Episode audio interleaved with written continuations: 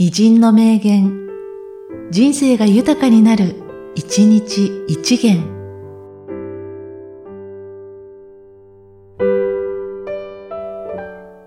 4月30日、川北長政。人は祖国を離れた途端に愛国者となる。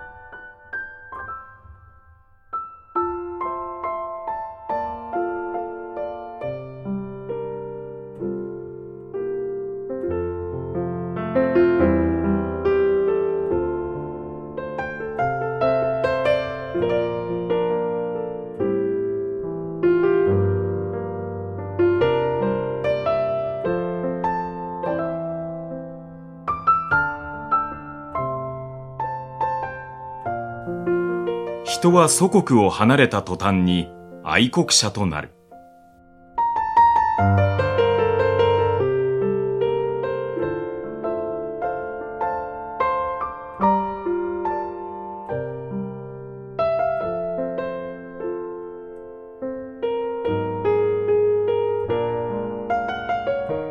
この番組は、提供、久常圭一、プロデュース、声ラボでお送りしました。